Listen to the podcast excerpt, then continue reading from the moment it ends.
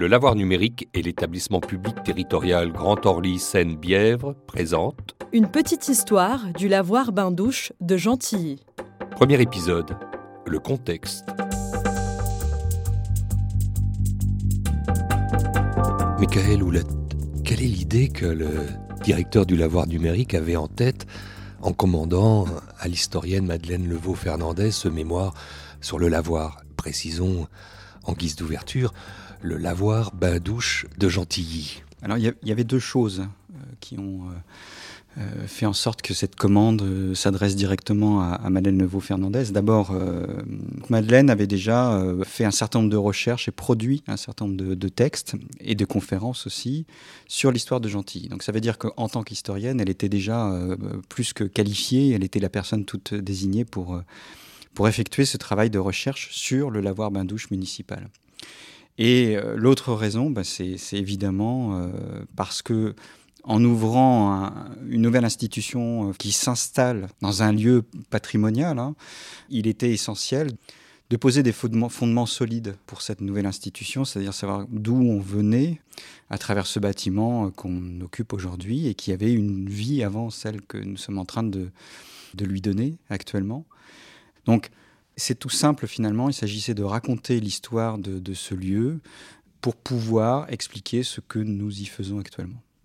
Donc le bâtiment qui aurait pu euh, filer aux oubliettes euh, à, grands coups de bulldozer, euh, suscitait une, sorte de ralliement comme ça, parce que c'est un symbole hein, qui nous renvoie dans ces années 1920 qui nous renvoie euh, à une époque où la ville était euh, frappée très grande insalubrité.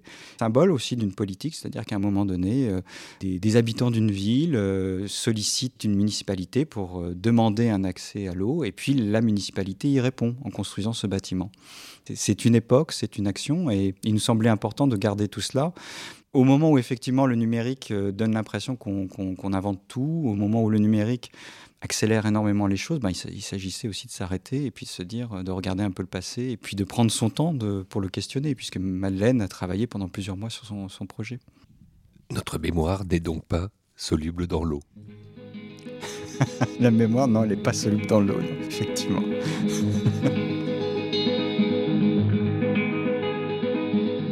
Pour ouvrir cette histoire du lavoir bain-douche de Gentilly, Madeleine Levaux-Fernandez, il faut évoquer cette France du 19e siècle en plein développement industriel. La première conséquence de cette explosion, eh ben, c'est l'exode massif des paysans vers Paris et sa région. Oui, alors effectivement, jusque-là, la France est, est un pays essentiellement rural. Et au XIXe siècle, il va y avoir une explosion du point de vue de l'industrialisation. Et tous ces paysans qui n'ont plus euh, suffisamment de travail vont venir vers les lieux, vers les grandes villes, là où il y a du travail, bien évidemment, et tout particulièrement en région parisienne, parce que c'est là que ça se passe. Donc à Gentilly, euh, c'est ce qui va se passer. Gentilly, c'était la campagne. Et à partir du 19e siècle, de nombreuses industries vont venir, vont s'installer, vont s'ouvrir, et de nombreuses, euh, j'allais dire, colonies de migrants, de migrants de l'intérieur, à l'époque on dit des migrants de l'intérieur, vont venir s'installer à Gentilly. Alors la population euh, gentillienne va, doubler, je crois, de, la fin du, du 19e siècle à, 1911. C'est un phénomène euh, qui s'amplifie, sauf que l'ancien village de Gentilly n'est pas prêt à accueillir euh, ce flux migratoire. Non, évidemment, d'autant que les constructions qui ont été faites sont des constructions de mauvaise qualité. Par exemple, toute la rue Frileuse, qui est l'actuelle rue Charles Fréreau, donc la, la, rue principale de Gentilly, les immeubles sont faits avec des résidus des anciennes carrières. Donc ce sont des constructions qui restent humides, l'eau pénètre, euh, euh, donc il y a beaucoup d'humidité, ce n'est pas très très solide. Il y a bien des nouveaux lotissements, il y a des coins qui se lotissent, mais ce sont des lotissements défectueux. Par exemple, euh, le lotissement là où se trouve aujourd'hui l'actuel euh, quartier euh, Victor Hugo, c'est un lotissement qui est vraiment, ce sont des, maisons qui tombent en ruine.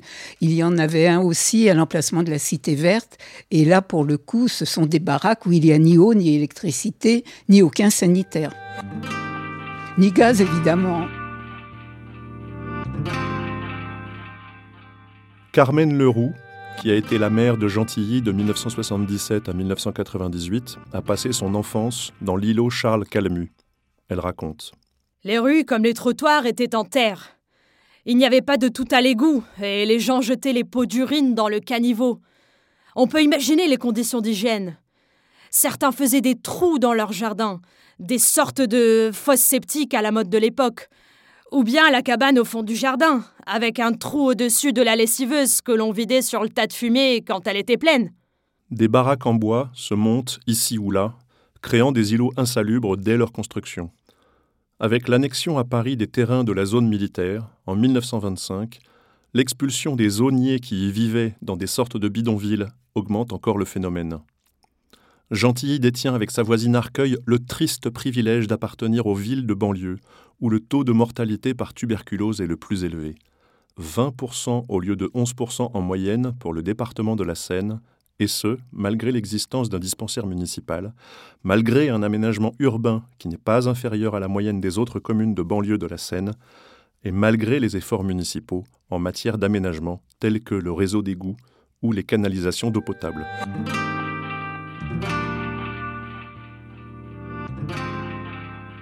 Or, depuis la seconde moitié du XIXe siècle, la question de l'hygiène intéresse de plus en plus les pouvoirs publics, Madeleine Levaux-Fernandez.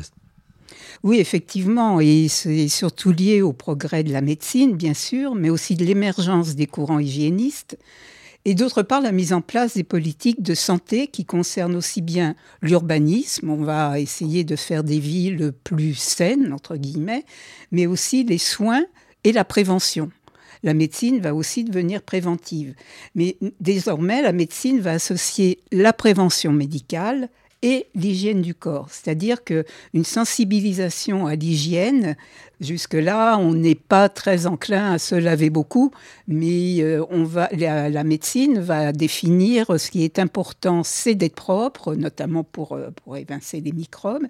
Et il va y avoir dans de nombreuses municipalités, à Gentilly, mais aussi ailleurs, la création de lavoir bain-douche pour pallier justement à ce manque d'hygiène euh, qui est lié au manque d'eau, hein, tout simplement. On n'a pas l'eau chez soi. Misère et mortalité vont donc de pair. Oui, bien sûr, d'autant qu'à l'époque, il y a le choléra, bien sûr, on l'a oublié, et puis la tuberculose qui décime les populations euh, ouvrières urbaines principalement.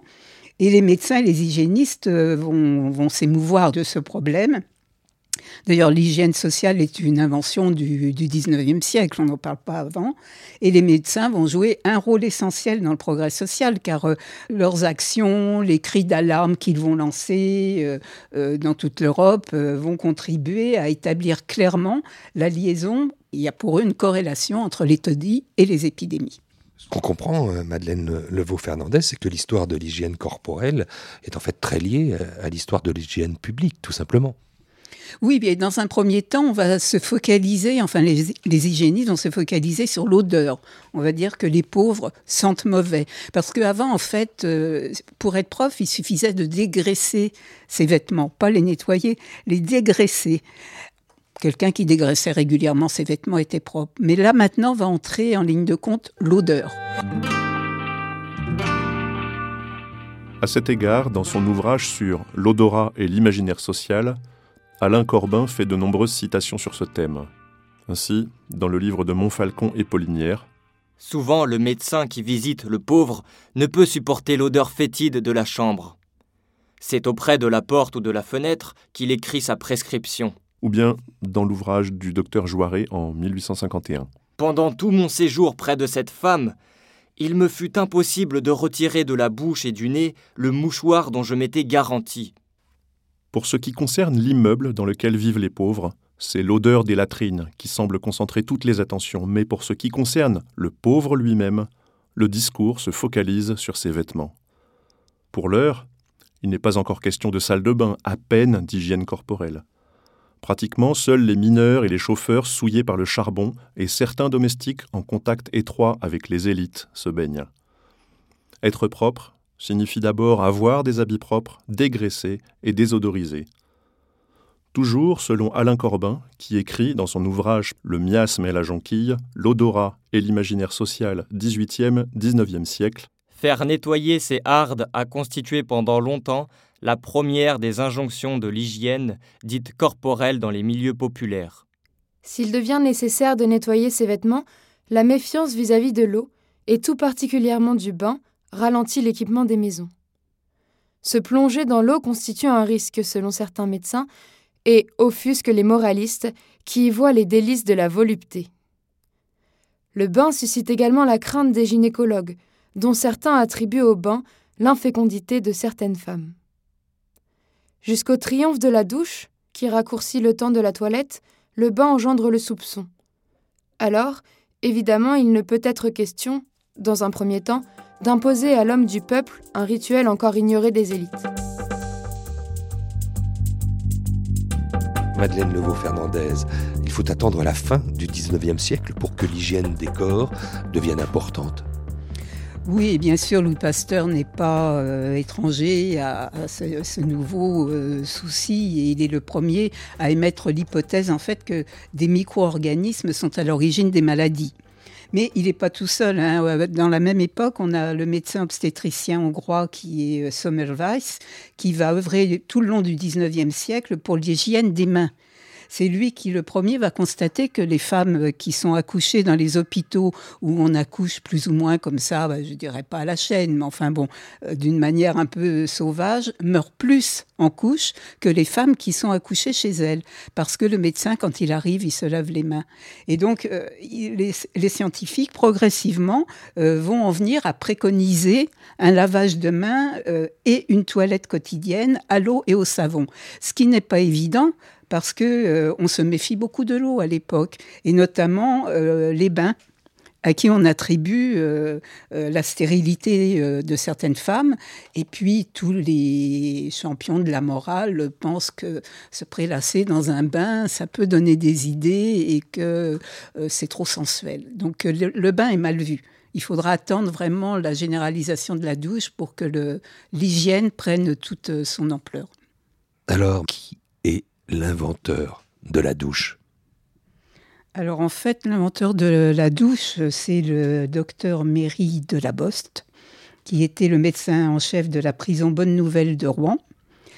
En fait, il était, avant d'entamer sa carrière à la prison euh, Bonne Nouvelle à Rouen, il a été médecin-chef en chirurgie à l'Hôtel Dieu, euh, professeur et directeur de l'école préparatoire de médecine et de pharmacie de Rouen, donc c'était quand même quelqu'un de, de respecté par ses pairs. Et lorsqu'il a été médecin-chef à la prison de, de Rouen, euh, il a essayé de faire laver les gens d'une manière euh, complète, efficace, mais aussi euh, sans trop puiser d'eau, euh, que ce soit un petit peu économique. Et il a trouvé, il a inventé ce système de la douche, et lorsqu'il l'a mis en pratique, il l'a mise donc à la prison de Rouen la première fois, mais dans sa volonté, lui, c'était aussi, il aurait bien aimé euh, que ça se dispatche un peu partout et que ce soit utilisé dans d'autres endroits, dans tous les établissements communautaires, par exemple les casernes, les internats, voilà, mais aussi dans le grand public.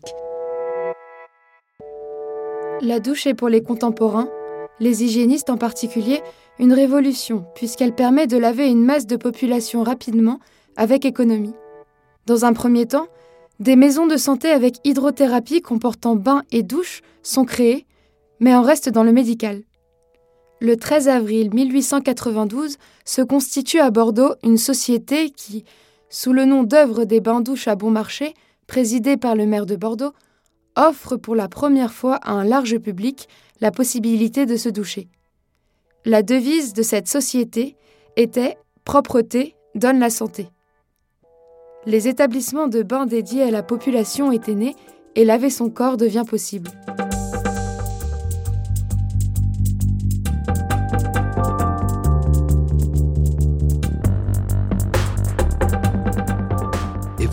Madeleine Levaux-Fernandez, l'autre fonction du lavoir, en fait, c'est l'entretien du linge, une tâche de toute éternité confiée aux femmes. Oui, effectivement, l'entretien du linge, hein, depuis l'Antiquité, enfin depuis des temps euh, très lointains, est toujours confié aux femmes. C'est une affaire de femmes. Donc, euh, dans un premier temps, enfin, quand j'ai un premier temps, j'irai jusqu'environ au XVIIIe siècle, on parle de lavandière indifféremment euh, pour la lessive domestique ou la lessive euh, professionnelle. Les lavandières de métier ou les lavandières à la maison, euh, les femmes qui vont au lavoir, ce sont des lavandières. Et puis progressivement, le terme va évoluer. On va faire une différence entre les femmes qui font la lessive à la maison, ou du moins qui vont au lavoir, mais pour la lessive domestique, et les femmes qui vont au lavoir pour des raisons professionnelles. Donc les premières les femmes qui font la lessive domestique continuent à s'appeler des lavandières et euh, les professionnels vont devenir les blanchisseuses. Mais à Gentilly, il y a 113 blanchisseuses euh, en 1837 euh, qui blanchissent le linge des Parisiennes, hein, majoritairement. Elles vont jusqu'à Paris chercher le linge, elles reviennent, elles le lavent dans la Bièvre et elles repartent le livrer. Et puis moins de 50 ans plus tard, en 1860, la blanchisserie va offrir sur la commune 900 emplois qui sont aux trois quarts féminins, bien évidemment. Ce sont des livreurs éventuellement ou des conducteurs de camions qui peuvent être euh, masculins. Sinon, ce sont que des femmes qui lavent. Et euh, l'activité de la blanchisserie va atteindre son apogée à Gentilly, je dirais aux environs de 1900 puisqu'à cette date, il y a 52 blanchisseries gentilléennes qui occupent chacune une vingtaine de personnes, c'est-à-dire qu'il y a plus de 1000 emplois euh, pour la seule blanchisserie à Gentilly. Un mot tout de même sur euh, euh, la ménagère gentilléenne qui, elle, doit laver le linge de sa famille. Oui, alors elle est bien évidemment, malgré la présence nombreuse de ces blanchisseuses professionnelles, elles n'ont pas les moyens, ça coûte trop cher. Donc elles continuent à laver elles-mêmes euh, leur linge. Et comme les professionnels d'ailleurs, elles vont le laver dans la Bièvre. Hein. Et d'ailleurs, tout au long des rives, il y a des lavoirs qui sont aménagés par exemple, derrière l'église Saint-Saturnin, euh, il y a des gravures qui représentent euh, un lavoir public avec un toit en appentis pour les abriter par mauvais temps quand il pleut, etc. Et donc là, on y retrouve aussi bien des femmes qui lavent euh, les chemises de leur mari que les professionnels qui lavent le linge des Parisiennes.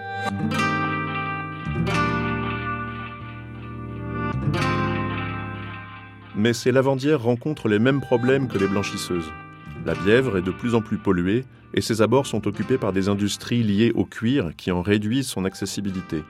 Le lavage peut se faire à la borne fontaine, eau potable ou à la borne de lavage, eau non potable, la plus proche du logement.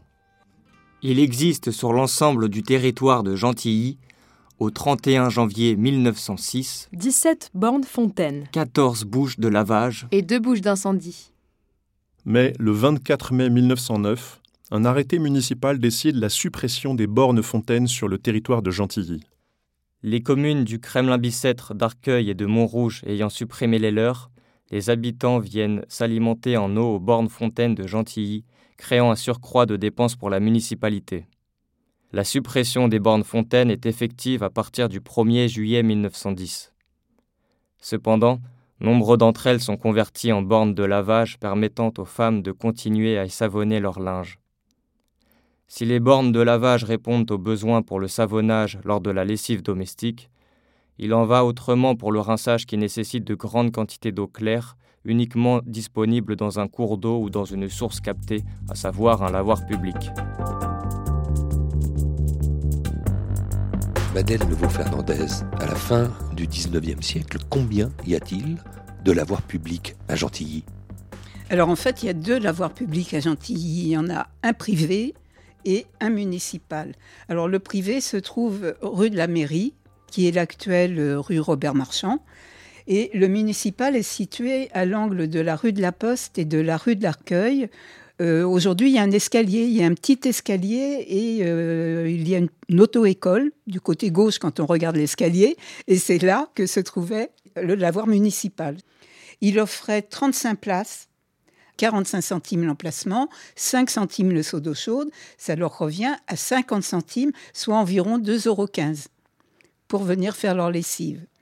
Alors, à ce, à ce, tarif, bien évidemment, il faut ajouter un certain nombre de suppléments, comme le coulage. Alors, le coulage, c'est uniquement pour le blanc et euh, la possibilité d'acheter aussi davantage de savon, de l'eau de javel, euh, du bicarbonate, etc., si on n'a pas ce qu'il faut.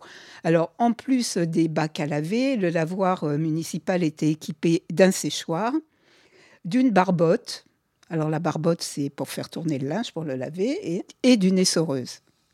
Donc la journée coûte environ de 1 à 2 francs selon l'importance de la lessive. Hein. Mais une journée au lavoir dans le budget de la famille représentait plus ou moins le prix d'un kilo de viande, ce qui n'est pas rien. Mais euh, il faut quand même rappeler qu'à cette époque, on faisait la lessive non pas une fois par semaine, mais une fois par mois. Alors, euh, les deux lavoirs, que je viens de vous citer, le municipal et euh, le privé, étaient majoritairement fréquentés par des femmes qui l'utilisaient à des fins domestiques, mais aussi par les, blanchisseuses professionnelles. Elles allaient majoritairement à la Bièvre parce que ça leur coûtait rien, mais euh, surtout l'hiver, elles venaient dans ces lavoirs domestiques.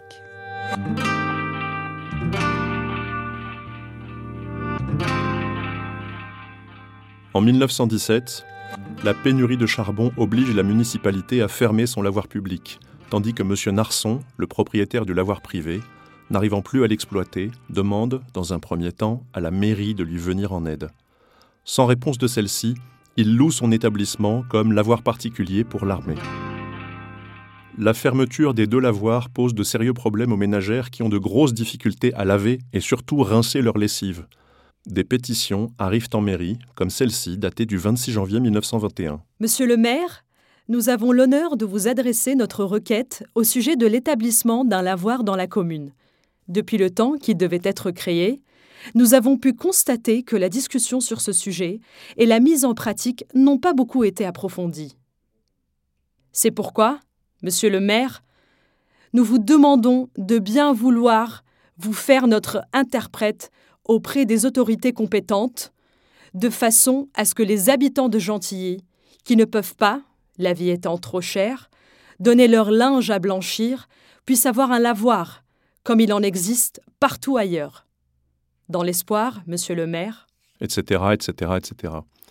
La pétition est signée par des particuliers, mais aussi par des blanchisseuses professionnelles. Pétition, mais aussi lettre anonyme comme celle-ci, ni signée ni datée, qui clairement réclame un lavoir, les bains-douches semblant être secondaires. À messieurs les adjoints, monsieur Collat et monsieur Vasseur, lorsque vous avez été nommé conseiller, vous nous aviez promis un lavoir des bains-douches. On s'en moque des bains-douches, mais un lavoir pour pouvoir décrasser nos gosses. C'est honteux, on fait des fêtes, on donne des balles pour pouvoir boire le champagne, et on se fiche de la pauvre mère de famille. On avait confiance avec quelques nouveaux conseillers, mais je crois que vous serez pire que les anciens. C'est honteux, un pays comme Gentilly.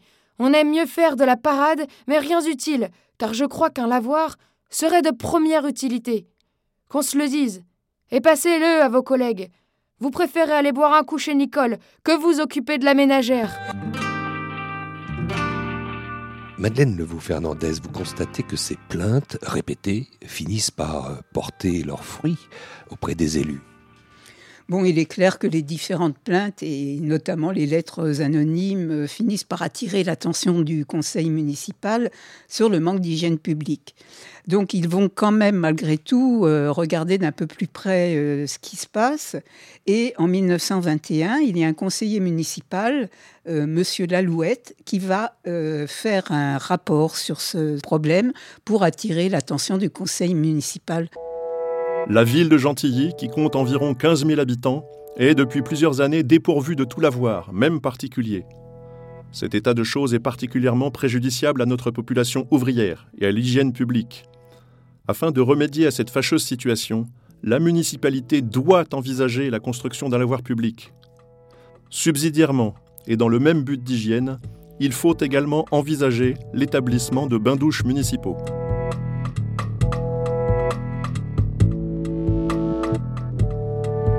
Et le rapport de M. Lalouette est pris très au sérieux. Ah oui, absolument. Hein. Il est pris au sérieux et euh, en 1921, l'année suivante, le principe de l'établissement d'un lavoir bain-douche dans la commune est admis. Euh, c'est acquis. Et une commission est constituée pour voir un petit peu, pour organiser tout ça. Et cette commission est supervisée par M. Lalouette, puisque c'est lui qui avait attiré l'attention sur le problème. Donc le premier objectif, le premier problème qui va se poser, c'est de trouver un emplacement un terrain où l'on puisse faire construire le bâtiment euh, pour euh, un lavoir bain-douche. Finalement, le choix de la, commission va s'arrêter sur un terrain qui est situé au 10 rue du Parc, La rue du Parc, c'est l'actuelle rue Victor euh, Marquigny. Et à qui euh, va être confié euh, ce projet alors?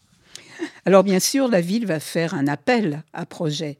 Et c'est celui de Jules Bafoil, qui va être retenu par le conseil municipal. Jules Bafoil, il est le président fondateur de l'œuvre française d'hygiène et il a déjà supervisé la construction de plusieurs ouvrages de ce type. Donc c'est sa candidature qui va être retenue. Et il va présenter au conseil municipal les plans et les devis pour la construction de ce lavoir. Et euh, son projet va comprendre un lavoir municipal de 32 places, 17 cabines de douche et 4 cabines de bain.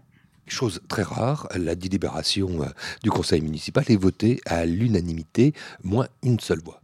Oui, mais une fois que l'on a décidé euh, que l'on construisait ce bâtiment Reste à, régler le problème du financement, et ce n'est pas le, moindre des problèmes.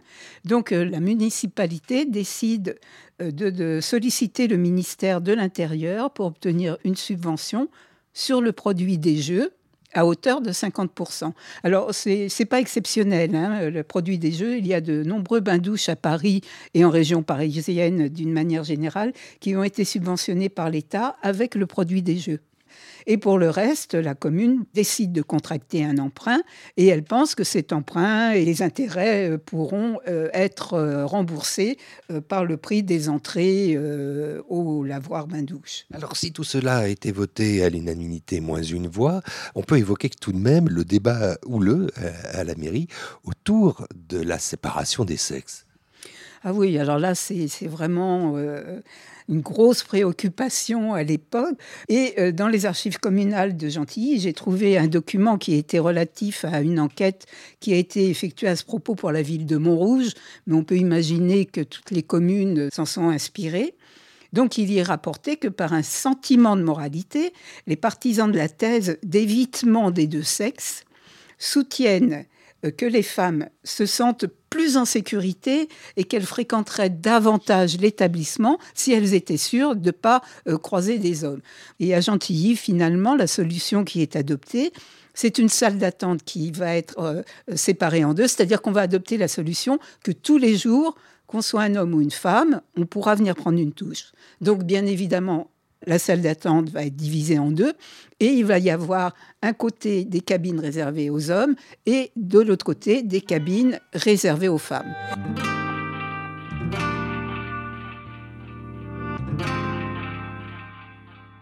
À Gentilly, le document d'enquête rapporte également que l'expérience a démontré que les femmes ne fréquentent les douches que dans la proportion de 1 pour 5, c'est-à-dire que sur 5 personnes prenant une douche, il n'y a qu'une femme. L'enquête en conclut. Il est donc souhaitable de réserver aux femmes une proportion plus importante de cabines avec baignoire, en attendant qu'elles soient converties à ce mode de balnéation du bain-douche, qui par sa quadruple économie de place, de temps, d'eau et de combustible, rend les pratiques de propreté facilement applicables et d'un bon marché incontestable. Le terrain ayant été acquis, la construction proprement dite peut commencer. L'établissement comprendra 32 places de lavoir, 17 cabines de bain-douche et 4 cabines à baignoire. L'architecture, typique des années 20, est réalisée en ciment armé doté d'une charpente en bois. La réception définitive des travaux du lavoir bain-douche de Gentilly a lieu le samedi 22 mai 1926 à 15h. À suivre.